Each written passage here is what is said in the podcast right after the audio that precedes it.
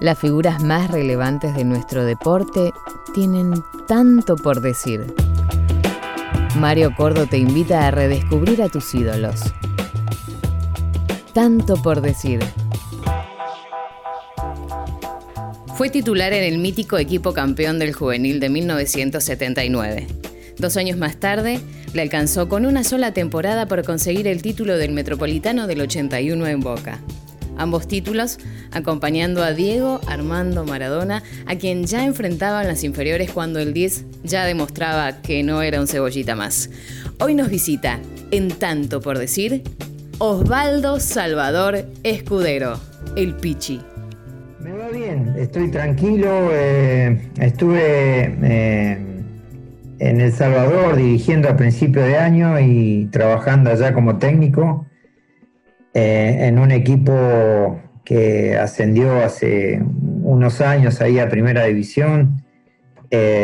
bueno, me agarró la pandemia, tuve dos meses este, en un departamento, después me pude volver con un vuelo humanitario y y bueno, eh, no, no, no pude regresar a El Salvador por todo este tema de la pandemia y esperemos que el año que viene pueda, pueda volver a dirigir. ¿Se ha, mm, eh, vuelto a poner en actividad el fútbol en Salvador ya? Sí, sí, sí, ellos se están jugando. Eh, a partir del mes pasado ya, ya empezaron a jugar. Así que, bueno, el club mío lo, lo, agarró un asistente que yo tenía y como no hay descenso, eh, abarataron todos los, los costos y el hecho de ir yo eh, insume, bueno, el, costo del pasaje y demás, y los clubes allá eh, no son con tanto dinero como, como en otras partes del mundo. Sí, y sobre todo con, con, como en varios países, ni hablar México, ¿no? Obviamente, Estados Unidos, pero con muchos países de la CONCACAF que están creciendo mucho en cuanto a cuestión presupuestaria. Bueno, esta semana fue gran noticia Pedro Troglio, que clasificó a las semifinales de la Conca Champions. Eh, pero se ha, también se ha abierto una, una, beta laboral muy importante para los entrenadores argentinos en Centroamérica. Sí, la verdad que sí. Eh, mira, justamente El Salvador es el que menos ha crecido de, todos los países de, de, Centroamérica. Más que nada porque ahí hubo un gran problema eh, hace unos años atrás donde jugadores de la selección eh, fueron involucrados con este con este arreglo de partidos y, entonces la gente descreyó un poco del jugador salvadoreño, del profesional de fútbol. Entonces le dio la espalda un poco y entonces ahora si bien hay equipos populares, eh, la gente dejó de ir mucho a los estadios y, y acompañar el fútbol porque descree de estos jugadores, pero hay una camada nueva que, se está portando muy bien, que está haciendo bien las cosas y hay clubes que quieren mejorar mucho la situación eh, deportiva y, más que nada porque El Salvador es, una plaza donde los jugadores eh, no tienen una buena base de, formación, no tienen divisiones inferiores y, de pronto tenés que a veces perder tiempo como entrenador de, enseñarle cosas que no, no, no le fueron enseñados en, su debido momento. Fíjate vos qué particular lo que contás, ¿no? Como, mm, como una camada de jugadores que están involucrados en una situación, lo recuerdo, cuando me lo, cuando lo empezaste a contar, ahí empezaste a hacer memoria, la verdad que no lo tenía muy presente, de un grupo de jugadores, una camada de jugadores involucrada en arreglo de partidos, cómo terminan enchastrando y salpicando a todos, ¿no? Sí, sí, es verdad. Y, eso acarrea que los sponsors no quieren invertir en el fútbol. Obvio. Es toda una, toda una, una, marea de cosas que suceden que, el fútbol no crezca. Y, pero a mí realmente me ha ido muy bien porque yo fui a un club donde recién había ascendido y... ¿Cómo se llama el club, Pichi? Santa Tecla se llama. Es, Santa Tecla. Sí, estuvo también trabajando ahí Abreu. Claro, estuvo Abreu. Yo cuando me voy después eh, va Abreu y de la mano de Corti salen dos veces más campeón, más campeones con la, con la base que yo había dejado. Ajá. Eh, así que fue una linda experiencia. Tal es así que me, vuelven a llamar desde ese lugar y, y, más que nada ahora donde la situación del país en Argentina está muy dura y, y el dólar ha subido mucho y allá como te pagan en dólares, si bien un sueldo muy grande, eh, son sueldos que de pronto acá no lo puedes ganar trabajando en un club normal, en una división inferior, en un, en un regional, allá se gana mucho más en estos momentos. Pichi, ¿cuánto hace que no trabajas en el fútbol argentino? Y yo acá nunca trabajé. Si yo, esto de técnico, siempre fui técnico de escuelas de fútbol, de, intercountry. Eh, eh, siempre he dirigido veteranos y, la verdad que esto se me dio por casualidad. Como tengo un, amigo ahí en El Salvador que es este eh, Jaime Lachelona Rodríguez, que fue mundialista en el 82 y fue uno de los mejores extranjeros que, que ha rendido eh, profesionalmente. Eh, eh, bueno, estaba el ministro de Deportes y me invita a mí a hacer unas visorías.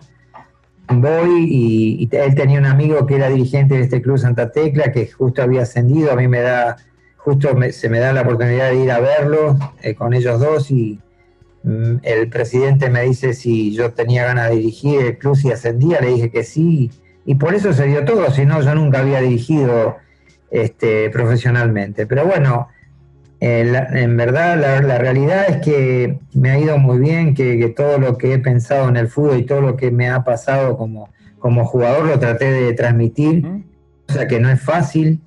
Y al principio me costaba un montón, me olvidaba los nombres de los jugadores, me estaba tan nervioso.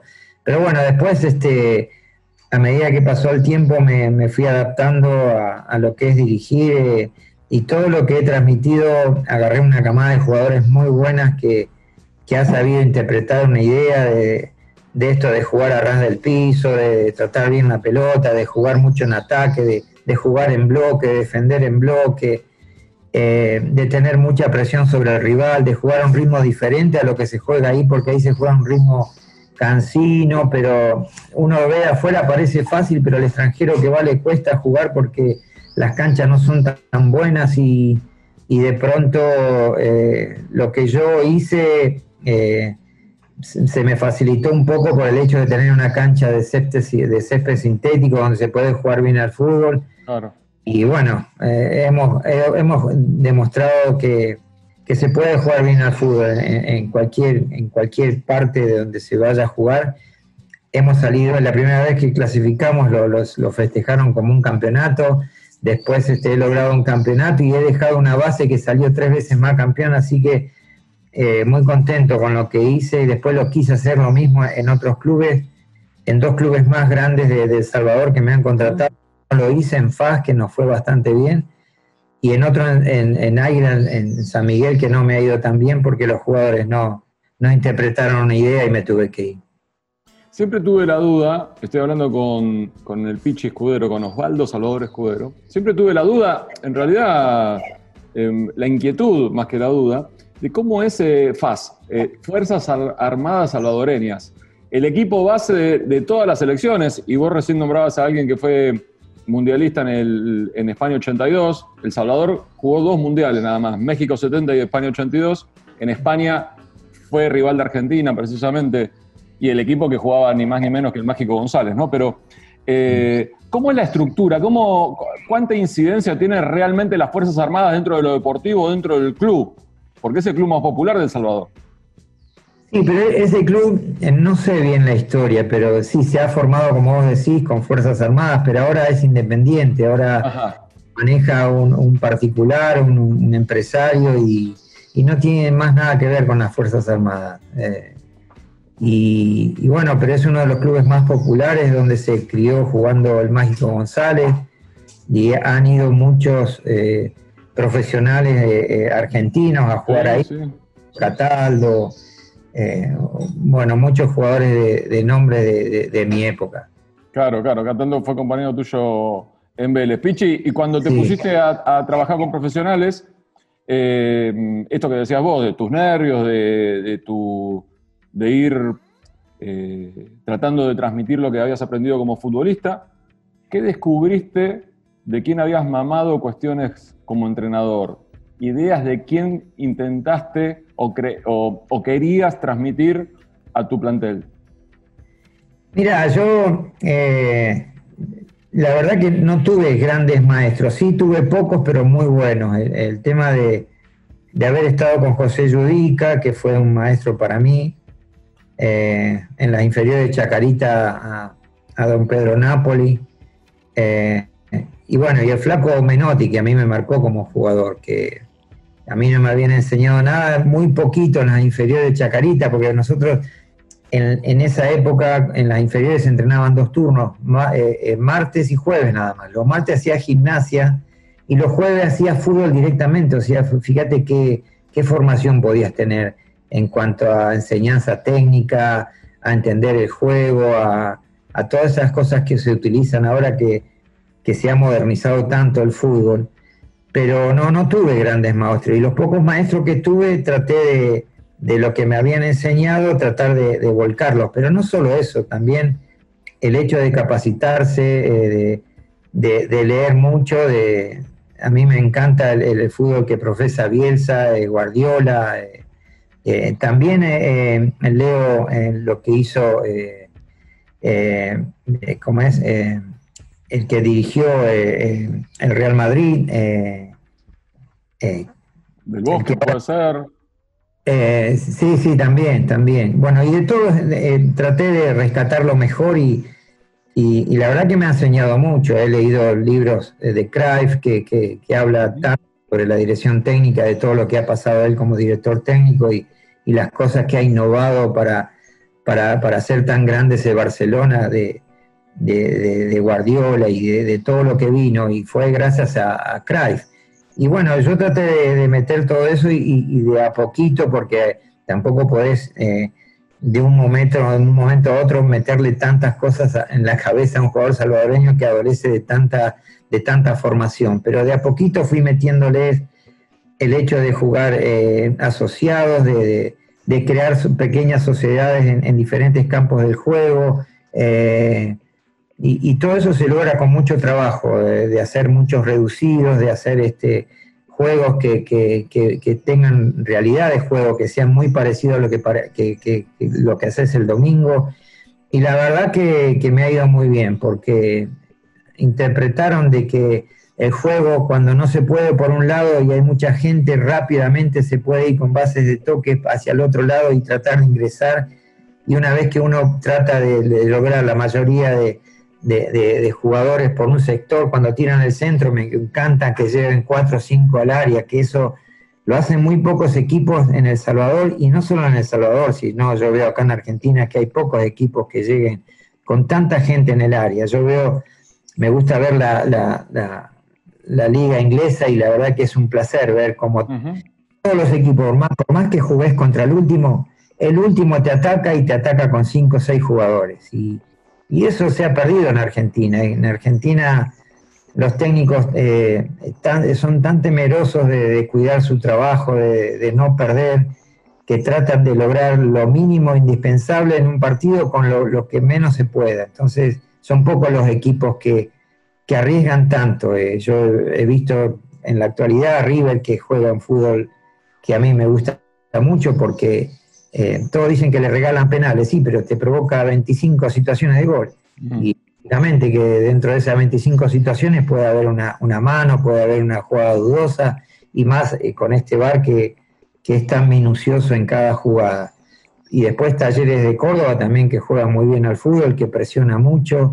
Eh, bueno, lo vi Argentino Junior, que le hizo un buen partido a River también con mucha presión, con muchos jugadores que, que, usan en ataque, pero son un poco los equipos que, realmente a uno les deja eh, alguna enseñanza. Y, lo que veo es una falencia técnica en los jugadores, porque de pronto vos ves jugadores que van por la banda solo, sin oposición, y tiran un centro y lo tiran atrás del arco. Y, eso yo no lo puedo entender, porque son jugadores que están todo el día permanentemente con la pelota y, y erran pase de dos o tres metros. Y no, no, eso no, la verdad que no lo puedo entender y no se ve eso en Europa. En Europa vos ves un cambio de frente y, ves así a dónde va, te la meten en el pecho al otro que viene solito por el otro lado. Entonces, hay algo que estamos haciendo mal en nuestro fútbol. Sabes, Pichi, que no quiero ser eh, defensor de nadie, ni mucho menos, pero sí la cuestión de, en el diálogo con vos hasta me voy a permitirle el, atrevimiento de, debatir. no te creas que es tan fácil, aparte vos lo sabés claramente, que las mm. ideas que vos tenés, lo que dice el libro, explayarlo después en el campo de juego. Y son y esto que decías vos recién sobre el final de tu respuesta me parece que es la es precisamente eh, eh, estoy totalmente de acuerdo. No creas tampoco que el fútbol argentino hoy tiene jugadores técnicamente tan dotados. Son jugadores que uno se da cuenta que en inferiores el trabajo no fue de tanta calidad. Mm.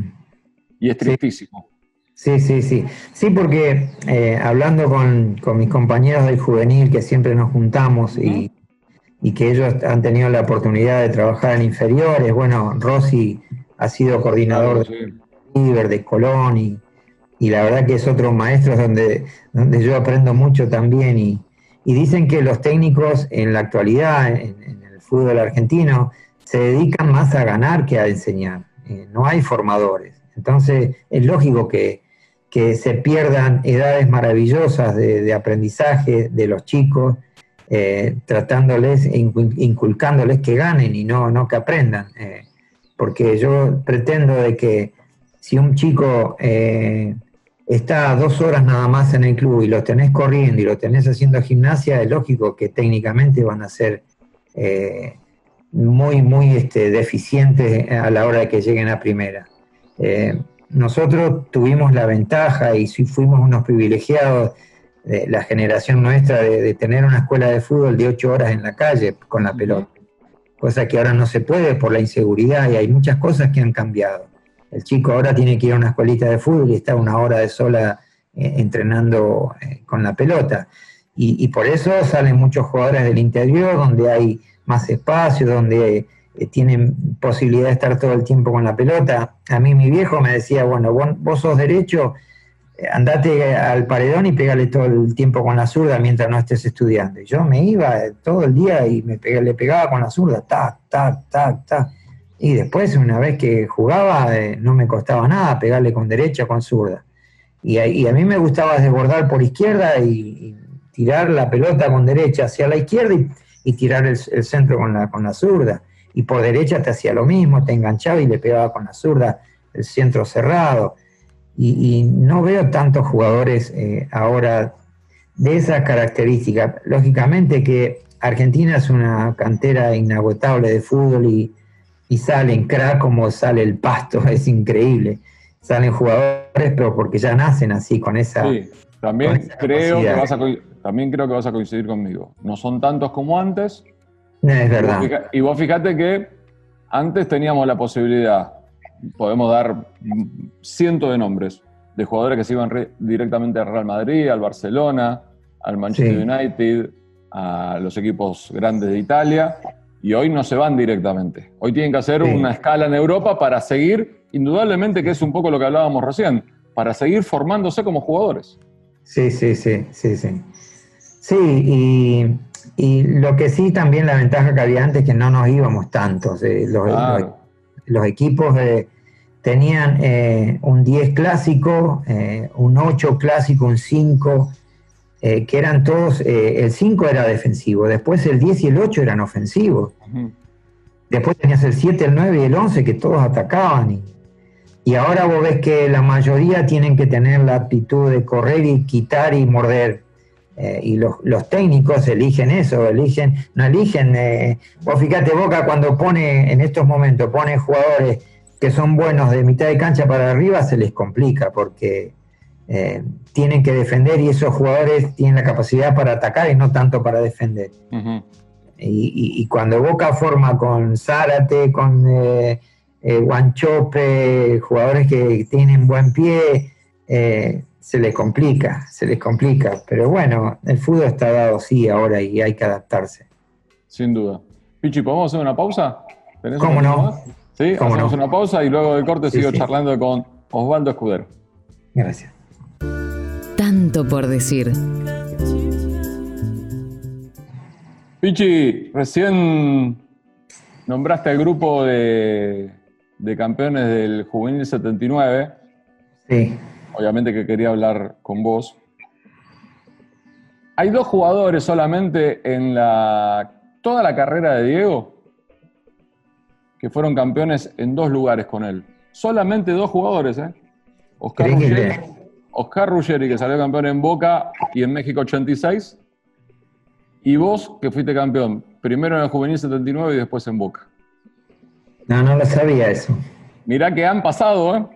Y, sí, por eso te este digo. Y este tipo un par de títulos ganó, según tengo entendido. Barcelona, Napoli, Boca, selección juvenil, selección mayor. Primero quiero saber cómo lo sentiste vos cuando te dieron la noticia, cómo te enteraste, dónde estabas. Sí, estaba acá, acá en mi casa y, justo había venido mi sobrino, que es periodista y sigue la campaña de estudiantes de, Buenos Aires. Y como él está permanentemente conectado, con el ambiente de fútbol, él fue el que me lo comunicó. Me dice, Pichi, Diego está en mal estado y, se, y lo internaron. Esa fue la primera noticia que me dio. Y bueno, ahí lógicamente a uno le entra la preocupación, pero a los cinco minutos eh, me dijo, mira, dice Clarín que, Diego falleció, que es que falleció Diego. Y la verdad que no, no, no, no lo podía creer, era, era, fue una noticia tan fuerte que, que para mí fue increíble, increíble. No, no, que Diego se haya muerto. Y, lógicamente me, en el momento, viste, quizás eh, no, no, no tenés la dimensión de lo que es que, Diego se haya muerto. Después cuando vas cayendo y, vas viendo las noticias y, prendí la televisión y lo vi con lágrimas en los ojos al periodista este de, América. Eh, a Guillermo Andino, sí. A Guillermo Andino. Y entonces ahí sí, la verdad que, fue, fue, fue una noticia muy dura y, y yo hasta, hasta el momento no, no, no lo puedo creer cuando me meto a ver televisión, que voy a ver algún partido, así, hay muchos programas, viste, que están pasando la vida de Diego y, todas las historias, y me meto en todas las historias, porque es como volver a, vivir todo lo que, viví con él. Y, y, la verdad que fue muy duro, muy duro para mí. He llorado mucho, y más cuando lo veía hablar a Valdano, cuando se le caían las lágrimas al, técnico del Everton. Eh, Ancelotti, sí. En Ancelotti, que, que él lo ha enfrentado como jugador y quizás no ha tenido una relación este, tan íntima con Diego. Y sin embargo son jugadores que eh, supieron este, eh, lo que fue Diego como jugador, lo, grande que fue y, se le cayeron las lágrimas y, y las palabras también de, del técnico de, del Chelsea, no, del, del, del equipo inglés, este, de Mourinho, las palabras de Mourinho. sí, sí, sí. sí, tenía, buen diálogo con Mourinho, tenía buena relación con Mourinho, ¿verdad? Sí, buena, muy buena relación. Y, y, cuando escuchaba todo eso, me, la verdad que se me caían las lágrimas. Pichi, ¿cuál, es el, primer... cariño. Sí. indudablemente, indudablemente. ¿Cómo, ¿Cómo, no lo vas a recordar con cariño? ¿Cuál es el primer recuerdo, el, la primera imagen que tenés de eh, cuando lo conociste a Diego? Se me ocurre que en la previa del Mundial del, Sudamericano 79. Sí, pero vos fíjate que, bueno, como somos de la misma edad, eh, Diego, yo le llevo 15 días a, a Diego. Yo soy del 15 y él es del 30 de octubre.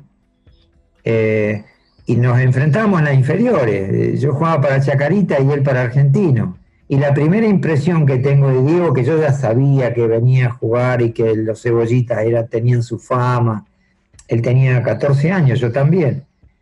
Eh, bueno, cuando vamos a sacar, jugamos al primer Chacarita Argentinos en cancha de comunicaciones, nosotros hacíamos de local ahí. Y, y está el círculo central, yo eh, jugaba de número 9 porque todo yo era chiquitito, pero jugaba de 9 porque era goleador, tremendo goleador. Y a mí, todas las inferiores, te puedo asegurar, Mario, que, jugué de 9. De 9. te, creo, te creo. Me ponen en la. Eh, en, tercera me ponen de, de 11 porque el 7 era otro jugador que jugaba muy bien, Campanita, el, hijo del famoso Campana de claro, Que jugó, que jugó en Chacarita y en Boca. Claro, bueno. Pero yo siempre jugué de 9. Y bueno, y ese día Argentinos y, Chaca, yo como era el 9, estaba ahí en el círculo central y lo veo con toda esa porra que tenía y esos pedazos de pierna y lo veo, y esa fue la primera vez que lo vi al Diego. Y, Lógicamente, él no me conocía porque vio un nueve chiquito del otro lado con las camisetas de Chacarita digo... No pasa nada acá. Ahora pasa nada. Decime la verdad, en inferiores, ¿cómo fue eh, la estadística? ¿Le ganaron alguna vez? Mira, eh, ese partido nosotros lo empatamos uno a uno. Mira vos. Sí, sí, lo empatamos. Nosotros teníamos buena categoría. La 60 de Chacarita era buena categoría, no era como Argentino Junior. Y el segundo partido en, en Argentino Junior nos ganan 3 a 1. Ahí y Diego creo que hizo dos goles y la rompió.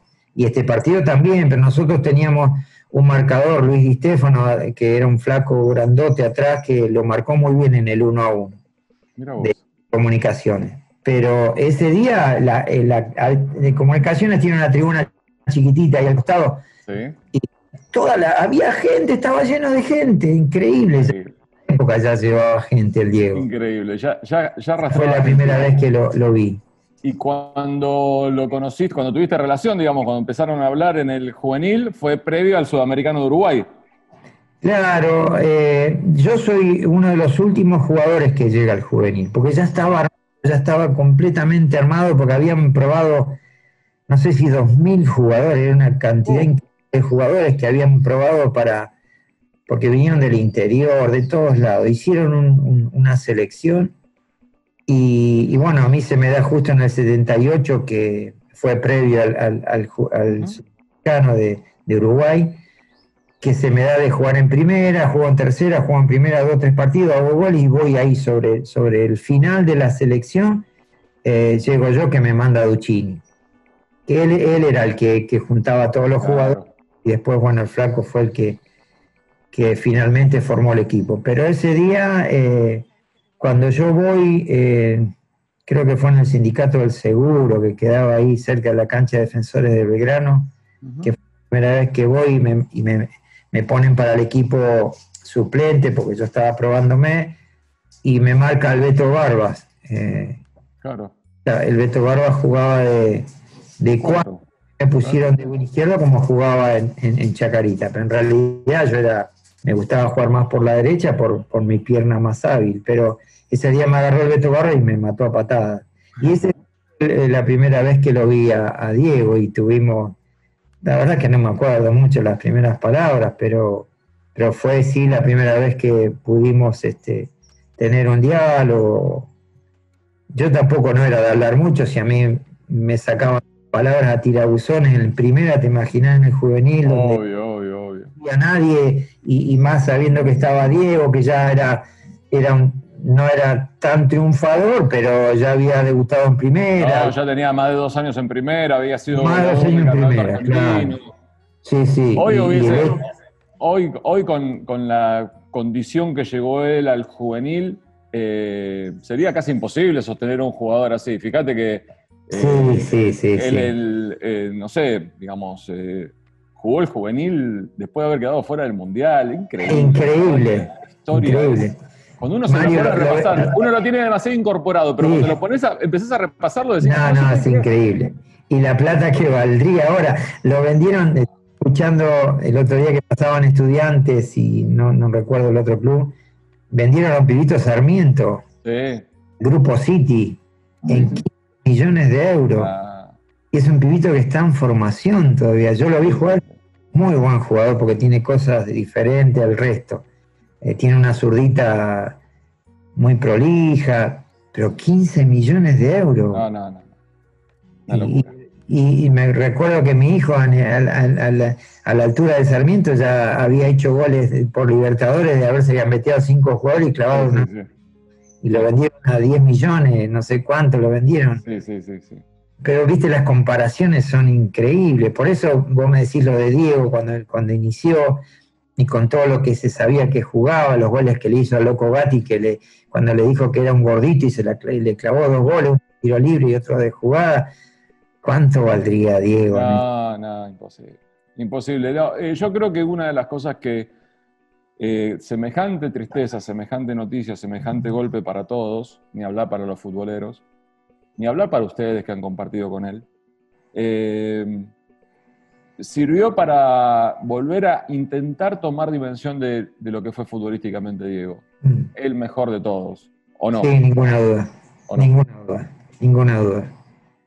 Eh, eh, en premios lo supera Messi, pero. no, no, eso no tiene nada que ver. En jugador, en jugador lo, lo, este lo, no, no, no hubo ninguno igual, ninguno igual. Y estoy completamente de acuerdo.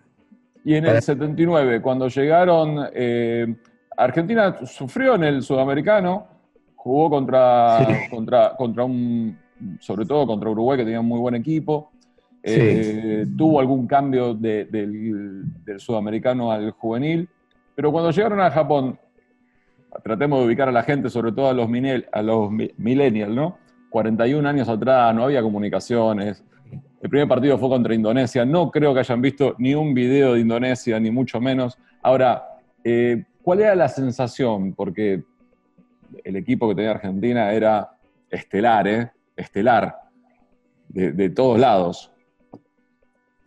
Sí, nosotros fuimos con la ilusión de, hacer un buen papel, de, hacer un buen papel y de, ir paso a paso, de, ver los primeros equipos, el flaco siempre le gustó respetar al rival, por más que sea Indonesia, por más que sea el segundo partido de Yugoslavia, que, fue subcampeón de Europa. Eh, entonces íbamos paso a paso, pero el primer partido eh, fue impresionante lo que jugamos, podíamos haber hecho muchos goles más y le hicimos cinco a Indonesia.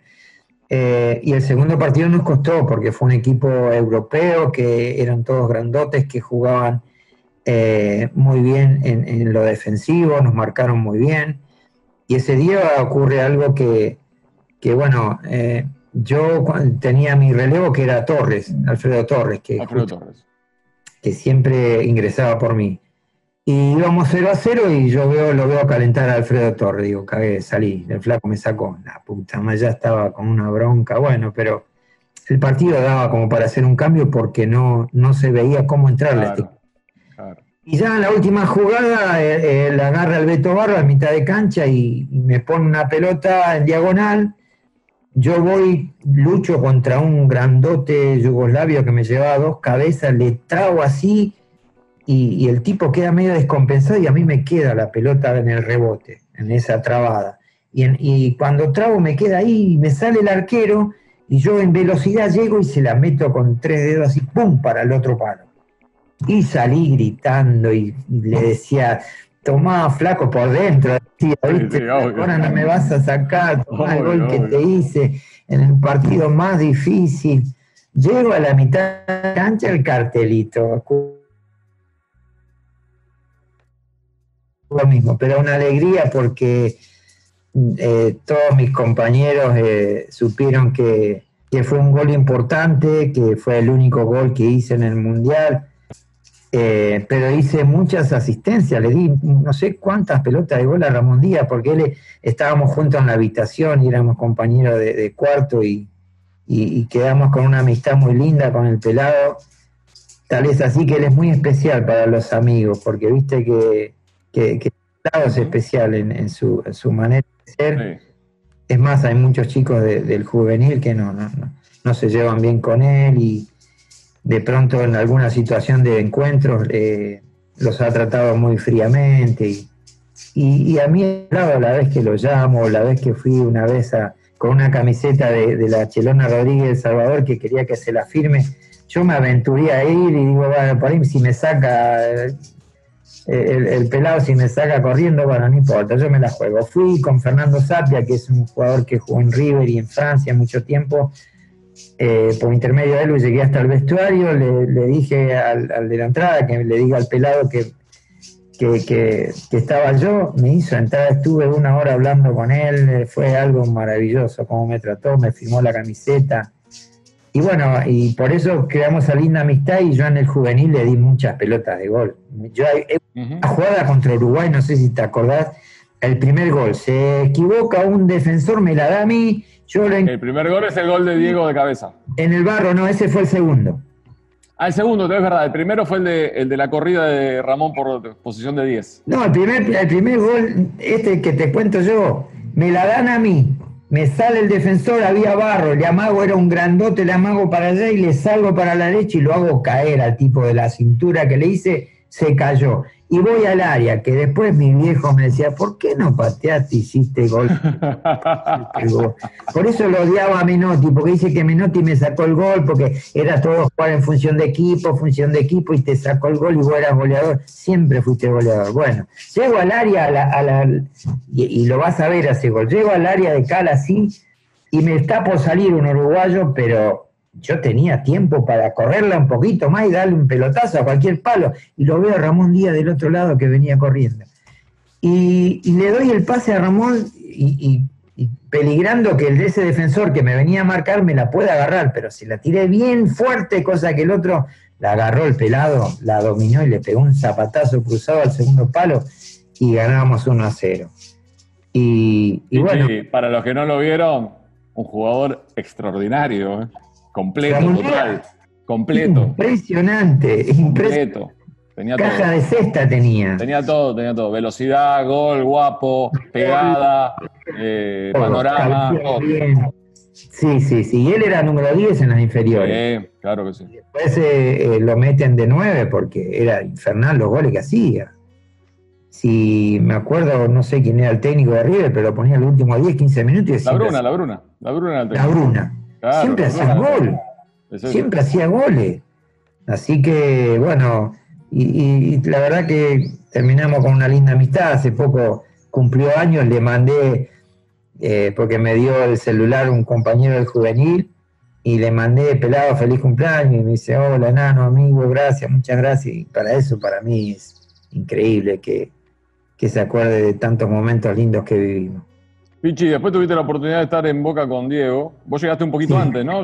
Fue el mismo libro de pase, pero vos llegaste un par de días antes, un par de semanas antes.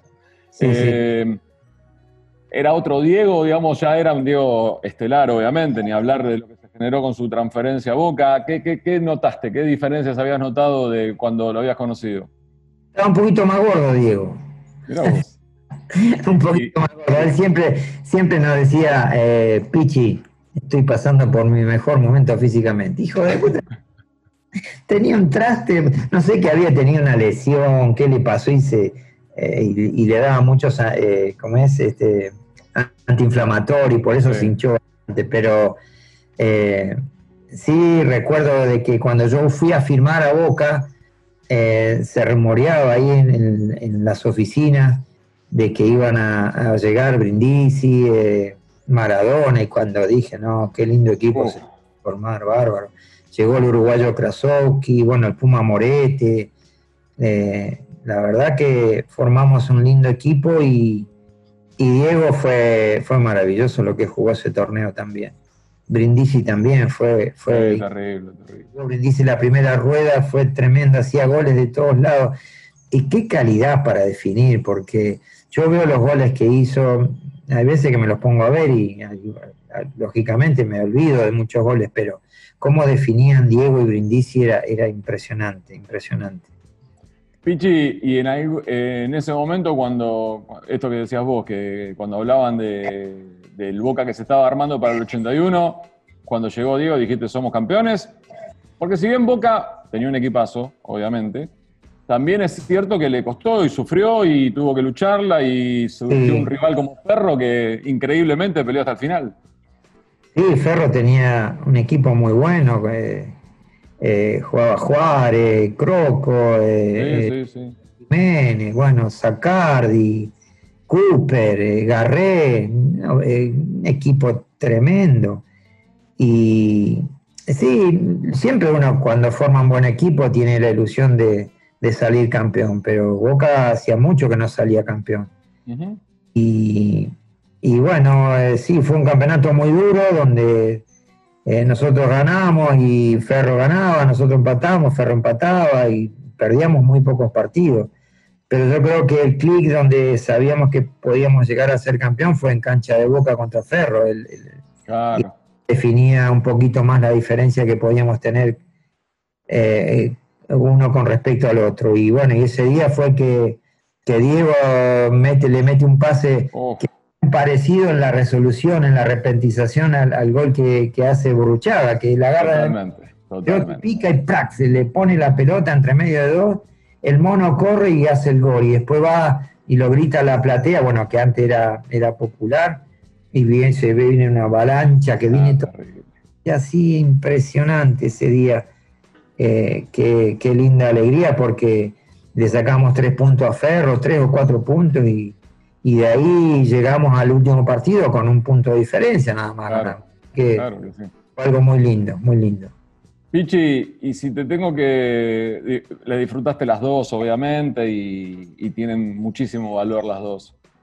Pero mm, hay un, de las dos alegrías, de la del juvenil y de la de Boca. ¿Podés elegir a una de las dos o te llevas a las dos en el corazón?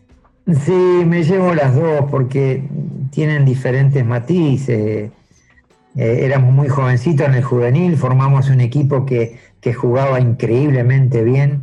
Eh, tal es así que la gente aún lo recuerda. Si yo voy por la calle o alguno me saluda o alguno me reconoce, lógicamente que son tipos que ya pintan cana, pero me dice, vos me hacías levantar a las 4 y 7 de la mañana cuando jugabas con el juvenil y si me pongo a hablar con alguna gente, eh, lo, dicen al equipo, si no lo dicen los 11, pero a 8 meten seguro, o, se meten seguro de aquel juvenil.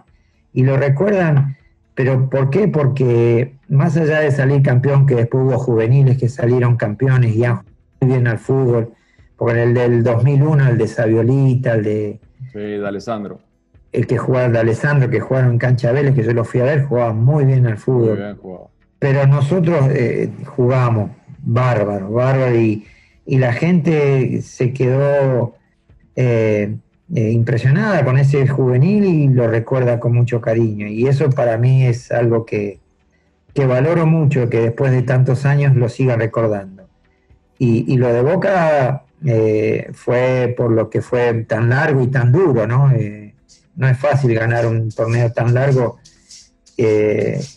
Y, vos fíjate la modalidad de los, torneos argentinos ahora que no se saben a qué campeonato juegan. Los, año a año van a decir, no sé con qué nos vamos a encontrar el año que viene. Es verdad. Porque en, ligas que donde han, han este, inventado el fútbol, están jugando el mismo campeonato hace 50 años. 20 equipos, eh, descenso, pero bueno, eh, eso es otro tema. Pero sí, el de Boca fue fue algo, algo muy lindo también. Por eso no quiero decir ninguno de los dos. juvenil, quizás un poquito más por la manera en que la manera. y, porque y por tener la camiseta argentina. De Boca, lo que, ha, lo que ha ocurrido también con todo lo que eh, pasó con Diego, fíjate que Boca después ganó Libertadores, eh, Copa Intercontinentales, torneos locales de a decenas. Y sin embargo, para el hincha de Boca, incluso hasta para el futbolero general, ese título de Boca con Diego ha sido una cuestión muy especial, muy especial ha sido. es el único torneo local que ganó, que ganó Diego, digamos, el único torneo argentino que ganó Diego. Sí, sí, sí. Y bueno, yo estuve con él, como vos dijiste, ahora me cae la ficha de, haber estado eh, en, dos eh, acontecimientos de, su vida, de que, lo ha tenido con mucha alegría y, y yo compartir con él. Me acuerdo de un partido con Boca, con San Lorenzo, que el Colorado Suárez hace un lateral, Diego Valari así, me ve picar en diagonal y me la deja de pecho. Yo me la llevo con derecha y me sale el flaco Cousillas, creo que juega en San Lorenzo, meto con su un palo. Y voy a gritar a la tribuna, la que, a, ver cuál es, sí, de los palos. Riachuelo, la del Riachuelo, ¿no? Sí, sí, el Riachuelo. Voy a gritar a la hinchada ahí. Y, cuando me doy vuelta veo que viene Diego corriendo, porque me dio el pase con el pecho, y viene corriendo con todo, y me salta, y yo lo quiero abrazar así, a la gorda, ¿cómo lo voy a sostener? Meti. Pero no fue gracioso porque caí así, mira así, dice, ¡bum! Y, lo tengo grabado ese partido y, el Se enojaría, escúchame, se enojaría si escucha, si escucha que decís la gorda, ¿eh? No, pero si sabe que viene de mí no tienen problema, porque en ese momento lo cargábamos con el peso. Él estaba ahí, eh, eh, cuando iba a pedir la ropa, se apoyaba así, yo venía a pedir la ropa y le decía al utilero, ¿quién pidió el porrón este? ¿Lo pediste vos? ¿Quién lo pidió? Porque yo llegaba, tenía esas cosas graciosas.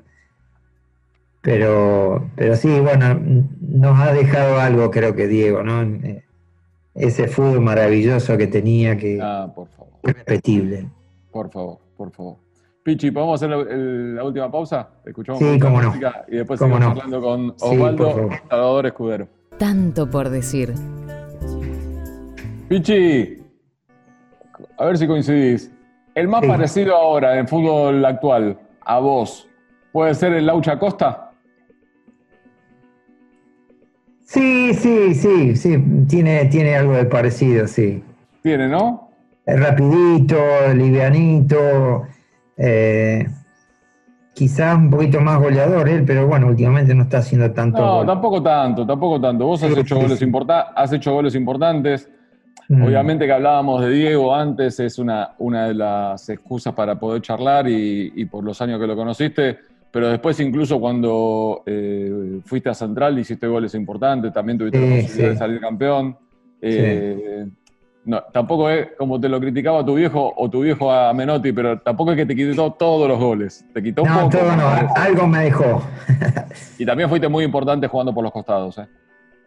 Sí, sí. Pues es que estaba viendo la definición del torneo con Central, que el partido anterior a Temperley jugamos contra Unión en cancha de Central y yo rompo una, una jugada sucia que se había producido afuera del área y desbordo y le tiro al centro y hace el gol Galoni. Galoni o Lancide, y no me acuerdo, contra Unión. Fue un gol importante porque ganando ese partido tuvimos la chance de, salir campeón y, y sí, he hecho... Eh, muchas asistencias. Antes no se contabilizaba tanto las asistencias. Pero eh, todos los, nueve que han jugado en Central, eh, me acuerdo de Pisi cuando recién llegó, que era un animal, que Sos lo vio el primer día y le dijo, no, este no puede jugar, que vaya otra vez a la, a la primera de liga. Y porque se golpeaba, habíamos que hacer unos ejercicios de coordinación y giraba al revés, se trababa las rodillas, se caía Después fue un animal. Ah, Yo le tiraba centro donde le tiraba. No, pero no sabés, fue, fue, así fue el tema de, de Pisi. Lo vio el viejo y dijo, no, que vaya a la liga a aprender un poco más de coordinación. Después volvió y era una bestia, una bestia. jugó, en Barcelona, jugó mundial para España, ¿te acordás? Claro, claro. Jugador Hizo tremendo. Para el Barcelona, de, sí, jugador de liga. Tremendo. Y después, bueno, cuando, cuando volvió al fútbol argentino también fue muy importante en Central, que llegó a jugar la semifinal de Copa Libertadores también. Y, sí, sí. Y, todo.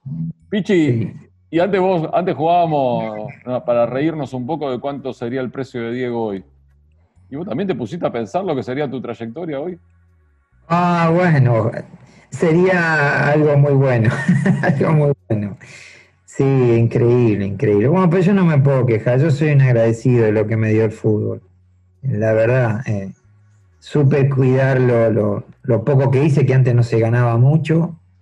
Eh, mi viejo siempre me, enseñó eso, de, cuidar la, plata, de, que no, no todo es hoy y mañana, sino que siempre hay un futuro que, nos puede encontrar este, de diferentes maneras. Y bueno, gracias a Dios con lo que hice en el fútbol puedo estar tranquilo ahora si bien no, soy un, potentado, ni mucho menos, pero estoy, tranquilo y todo se lo debo al fútbol, la verdad. Qué bueno, qué bueno aparte que lo puedas reconocer y que te sientas agradecido.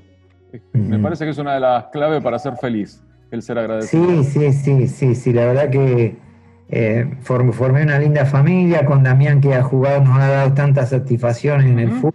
¿Dónde está Damián? Tristeza. Bueno, Damián Damián ahora no, no, tiene club, está sin club, estuvo jugando en el Cuyabá el año pasado en equipo de segunda. Y bueno, eh, vamos a ver si tiene la suerte de enganchar algo en este, en este receso que se viene y, el año que viene. Pero, pero Damián ha sido un jugador increíble y tiene. Ah, yo me acuerdo de la Copa Libertadores que jugó en Vélez con Russo. Sí, sí, eh, Que fue lo que lo terminó catapultando, ¿no? Al primer nivel. Después se en Brasil, en Boca, en España. En Brasil, en Brasil eh, eh, ha jugado muy bien. Mira, yo lo he visto en, Mineiro, lo he visto en, Gremio, jugó con Ronaldinho. Eh, después fue al Vitoria y fue ídolo en Vitoria, porque cuando él se va al descenso la primera vez, todos los jugadores de, nombre se fueron y él fue el único que se quedó. Y en, en el ascenso salen campeones, entonces, y de la mano de él.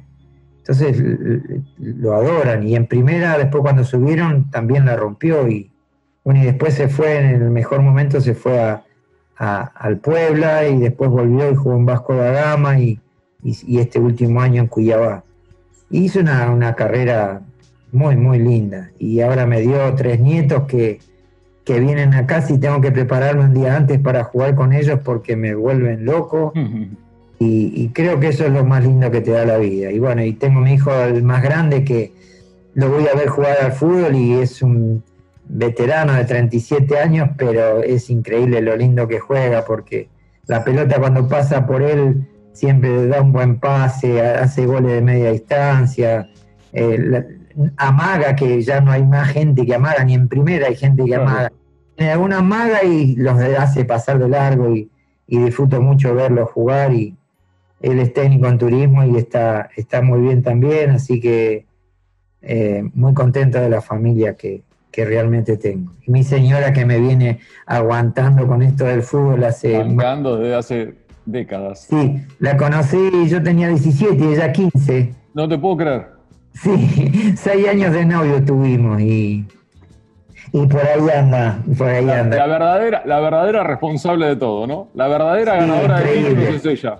Increíble porque me ha cuidado mucho, sabía que ella sabía que para que yo esté bien el domingo me tenía que cuidar y, siempre al lado mío cuidándome y, bueno, al día de hoy si me duele la cabeza se levanta a hacerme un té y eso, eso para mí es, impagable, impagable.